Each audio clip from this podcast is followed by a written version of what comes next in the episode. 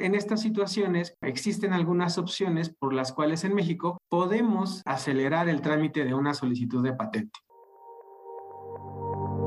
Esto es Viernes de Opinión, Viernes de Opinión, un podcast original de Sánchez de Bani. Hola, ¿cómo están? Bienvenidas y bienvenidos a un nuevo episodio de Viernes de Opinión de Sánchez de Bani. Yo soy Oscar Salinas, soy of counsel del área de propiedad intelectual y pues estoy aquí para hablarles de un tema muy importante. ¿Cómo podemos hacer eficiente un trámite de patente en México? Como es sabido, las patentes son derechos territoriales, lo que significa que solamente tienen protección dentro del país en el cual se haya realizado la solicitud de patente. Entonces, si nosotros queremos proteger una patente en diferentes países, debemos realizar la presentación de una solicitud de patente por cada país en los que deseemos proteger nuestra invención. En algunos casos se pueden hacer solicitudes de patente regionales y pues también existen las solicitudes de patente internacionales. Sin embargo, esto no significa que podamos obtener una patente mundial. En el caso de México, después de que nosotros realizamos la presentación de una solicitud de patente, esta es sometida a un examen de forma. Cuando el examen de forma cumple todos los requisitos, se hace la publicación de la patente y se entiende también que la patente es turnada al área de examen de fondo, en donde se van a evaluar los requisitos de patentabilidad, es decir, la novedad, la actividad inventiva y la aplicación industrial. En este caso, cuando una solicitud de patente está en el examen de fondo, pueden pasar en México al menos hasta dos años para poder recibir el primer requisito de examen de fondo. En algunos casos y para algunas empresas, el tiempo es determinante. En estas situaciones existen algunas opciones por las cuales en México podemos, digámoslo así, acelerar el trámite de una solicitud de patente. En México existen al menos dos vías. Una es, por ejemplo, si nosotros tenemos una solicitud de patente que comparte o que tiene una solicitud equivalente presentada en algún otro país, por ejemplo, Estados Unidos o región como Europa, y las dos autoridades encargadas de realizar el examen de fondo de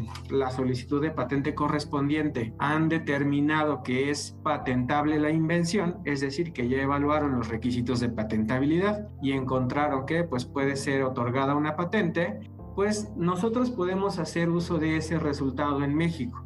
Claro, Estados Unidos y Europa son algunos ejemplos, sin embargo, se pueden hacer uso del resultado del examen de fondo de otras autoridades. Entonces, la primera opción que tenemos para acelerar nuestro trámite de patentes es una enmienda voluntaria. Las enmiendas voluntarias se pueden hacer en cualquier tiempo durante el examen de la solicitud de patente. Esto es que si, por ejemplo, en Estados Unidos ya fue concedida una patente o se emitió el oficio mediante el cual la Oficina de Patentes de Estados Unidos tiene la intención de conceder una patente, pues podemos nosotros apegarnos a esas reivindicaciones en el caso mexicano para que pues se adelante un poco el examen de fondo en México.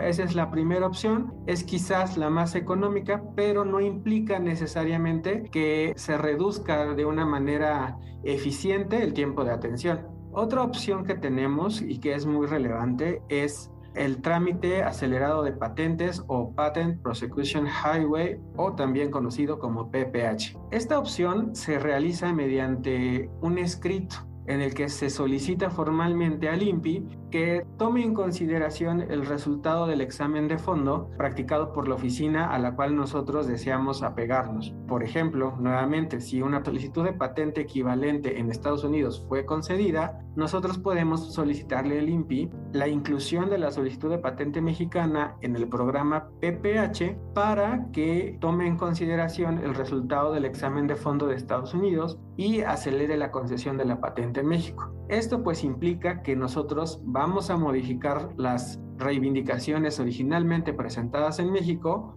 apegándolas al capítulo reivindicatorio concedido en Estados Unidos, además de que debemos cumplir con algunas otras formalidades de la solicitud de trámite vía PPH. Existen, como les comentaba, diferentes acuerdos con diferentes oficinas de patentes de los cuales se puede aprovechar esta opción. La relevancia del programa PPH es que son acuerdos bilaterales. Esto significa que pues tanto nosotros podemos beneficiarnos en México por el resultado del examen de fondo de otras oficinas, como si nosotros estamos tramitando solicitudes de patente en otros países, nosotros podemos solicitarle a, los países con los cuales México tiene acuerdo que utilicen el resultado de nuestro examen de fondo pues para acelerar el trámite de patente en esos países muy importante tener en consideración que tanto para las enmiendas voluntarias como para el programa PPH, pues México tiene sus propias reglas en cuanto a la evaluación de patentabilidad. Sabemos que los requisitos esenciales es la novedad, la actividad inventiva y la aplicación industrial, pero existen otros requisitos que pues también se deben cumplir. Por ejemplo, pues los que son relacionados con aquello que se considera una patente. En México sabemos que no son protegibles los métodos de tratamiento ni los programas de computación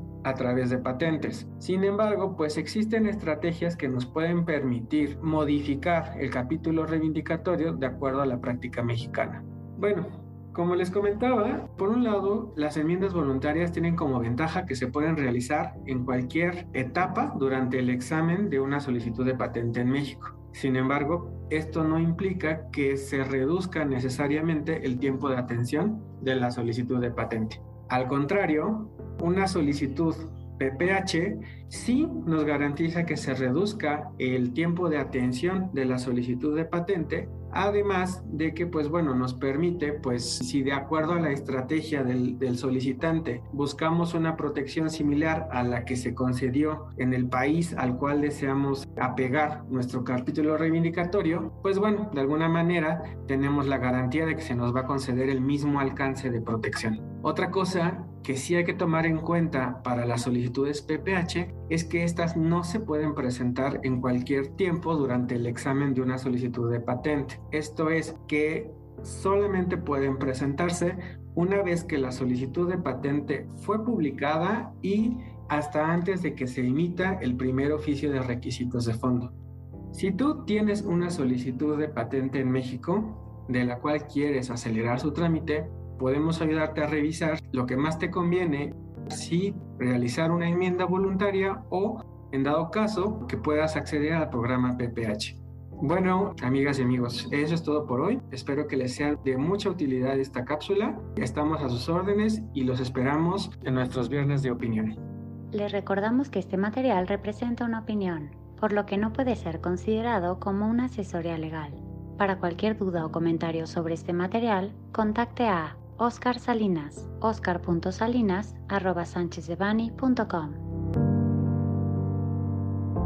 Salvo especificación en contrario, los usuarios del presente podcast podrán guardar y utilizar la información aquí contenida únicamente para uso educativo, personal y no comercial. Por lo tanto, queda prohibida su reproducción para cualquier otro medio, incluyendo pero sin limitar, el copiar, retransmitir o editar sin el previo consentimiento de Sánchez de Bani S. Berry,